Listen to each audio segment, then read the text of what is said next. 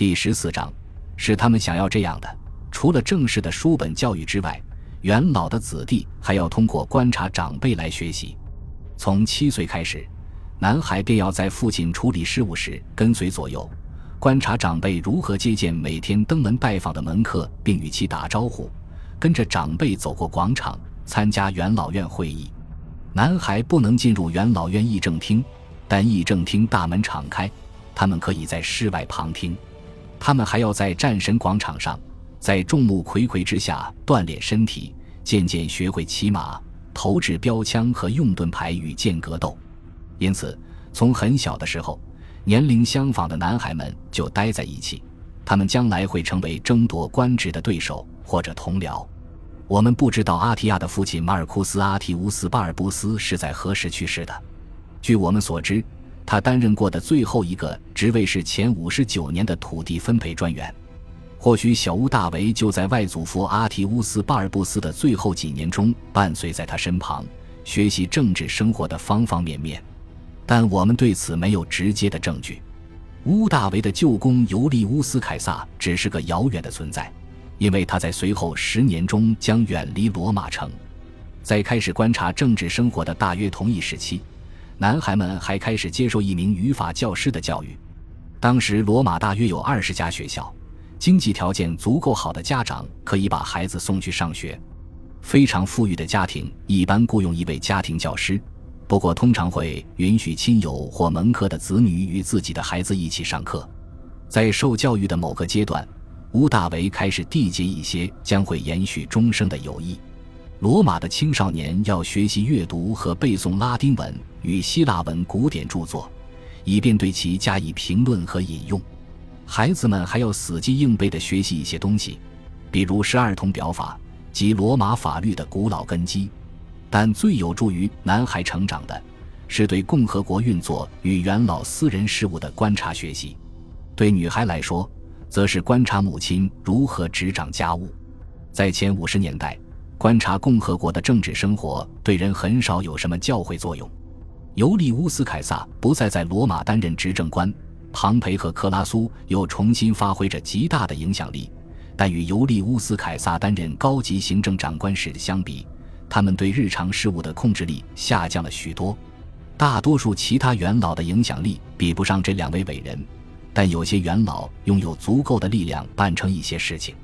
与庞培、克拉苏或尤利乌斯·凯撒没有任何关系的政治竞争仍然在激烈的开展着。普布利乌斯·克洛迪乌斯·普尔喀是一位富有领袖魅力、活跃好动且意志坚定的政治家，他成了这十年的核心人物之一。他的姓氏原本是克劳迪·普尔喀，然而他很早就改用了较为平民化的拼法——克洛迪乌斯。但是他骨子里始终是个贵族，带着延续数百年的古老门阀贵族的那种高度自信。普尔喀这个家族名的意思是美丽，很能体现他们眼中的自己。克劳迪氏族以绝对自信和盛气凌人而闻名。在反对迦太基的第一次布匿战争中，有一位克劳迪普尔喀率领了一支罗马舰队，在战前举行的占卜仪式上。如果圣基吃掉石料，就说明诸神支持罗马人对迦太基舰队的进攻就会得胜。但圣基不配合，让他非常不耐烦。最后，他抓起圣基的笼子，将他们从自己的旗舰上抛入大海，并喊道：“如果圣基不肯吃，那就喝吧。”罗马人随后发动了进攻，遭受了与迦太基的漫长战争史上最惨重的一次海战失败。几年后。克劳迪普尔卡的妹妹坐轿子穿过拥挤的罗马街巷时，受到来往人群的阻碍，于是他大声说：“希望他哥哥能把这些穷鬼多淹死一些，别挡着他的路。”他因此遭到了起诉。克洛迪乌斯比他的祖先更懂得民意，但在说话做事时同样肆无忌惮、毫无克制。作为贵族，他不能担任保民官，于是努力了好几次，想把自己的身份变为平民。克洛迪乌斯对西塞罗的极度憎恨是世人皆知的。前五十九年，当演说家公开批评前三头同盟时，克洛迪乌斯几乎马上就做出回应。几个小时后，执政官尤利乌斯·凯撒和观鸟占卜师庞培就主持了一场仪式，安排一位年纪比克洛迪乌斯还小的平民收养他为义子，于是将他的身份从贵族改为平民。整个仪式完全是象征意义的，颇有滑稽闹剧的意味，但在技术上是合法的。克洛迪乌斯在其他方面仍然是个彻头彻尾的贵族，拥有一大群门客和支持自己的政治盟友，于是轻松当选保民官。很多政治家都曾利用成群的打手来威吓，甚至攻击自己的竞争对手。克洛迪乌斯将这种活动提升到了一个新层次。将传统的行会社团作为有组织帮会的基础，他的对手将他的支持者斥责为乌合之众。不过，他的很多打手是商店业主和手工艺人，有不少是士奴。西塞罗很快遭到克洛迪乌斯的攻击，主要涉及他处死卡提林党人的事情。几个月后，西塞罗众叛亲离，不得不开始流亡。克洛迪乌斯不是尤利乌斯·凯撒、克拉苏或任何人的工具。他和这些人合作，仅仅是为了达到自己的目的。很快，他就威胁要质疑前五十九年各项法案的合法性。他的打手还开始攻击庞培，于是共和国的这位大英雄在一段时间内都不敢走出家门。后来，一位叫做米罗的元老招募了支持者，其中很多是决斗士，与克洛迪乌斯的党徒争夺街道和公共场所，政治暴力愈演愈烈。贿选上升到更严重的层次，克拉苏与庞培的旧日嫌隙开始重新浮出水面。在一段时间内，前三头同盟似乎要瓦解了。前三头匆匆进行了一系列谈判，最后在内高卢的卢卡商谈，终于消除了矛盾。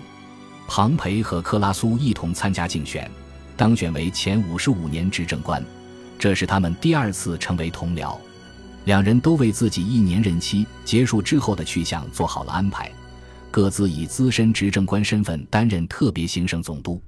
与此同时，他们还将尤利乌斯·凯撒在高卢和伊利里亚行省的任期延长了五年。克拉苏谢去执政官职务后，当上了叙利亚总督，从一开始就打算进攻帕提亚，这是东方最后一个还没有被罗马控制的大国。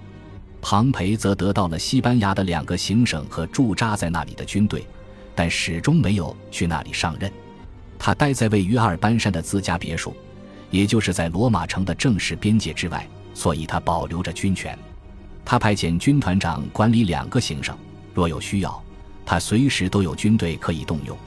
达成这一切的过程中，始终伴有暴力冲突，选举时的暴乱几乎司空见惯。有人为此丧命的情况越来越多。有一次，庞培回家时浑身溅上了别人的血，令他的妻子尤利娅受到惊吓，导致流产。前三头同盟仍然无法阻止常常敌视他们、思想独立的元老在将来获得高级官职。克拉苏离开罗马城去行省上任时，一名保民官不断骚扰他。严正呼吁神奇诅咒这位资深执政官以及他筹划的非正义战争。在大多数元老的脑子里，私人仇隙远比共和国福祉重要。这诅咒果然发生了效力，或者是克拉苏太粗心，让他的远征酿成了灾难。前五十三年，他的军队被阻挡于卡莱，在企图逃跑时被迅捷的帕提亚骑兵击溃，只有少量残兵败将逃出。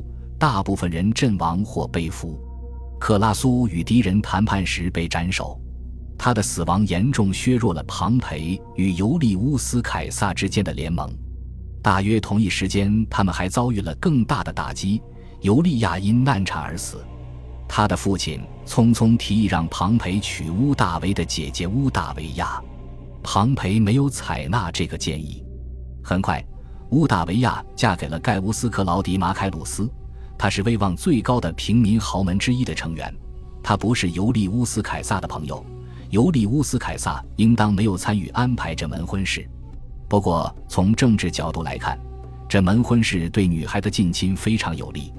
阿提亚的丈夫菲利普斯是前五十六年的执政官，马凯鲁斯则将在前五十年赢得这个官职。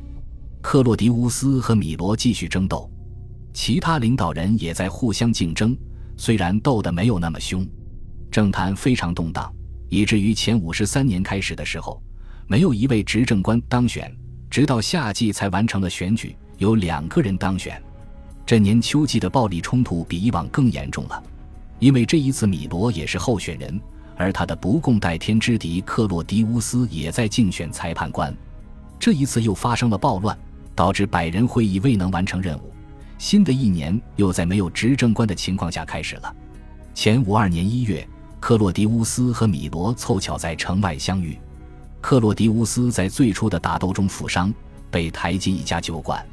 米罗派人闯入酒馆，把他的老对手杀掉了。克洛迪乌斯的支持者和同情者在随后的葬礼上愤怒不已，掀起了一场戏剧性的抗议。克洛迪乌斯的在天之灵一定会表示赞赏。支持者将他的尸体抬进元老院厅堂，在那里将他火葬，结果把房子也烧掉了。罗马似乎正陷入无政府状态。罗马城没有足够的警察来控制暴民，只有军队才能做到。问题是，谁拥有军权和威望来掌控局面？感谢您的收听，喜欢别忘了订阅加关注，主页有更多精彩内容。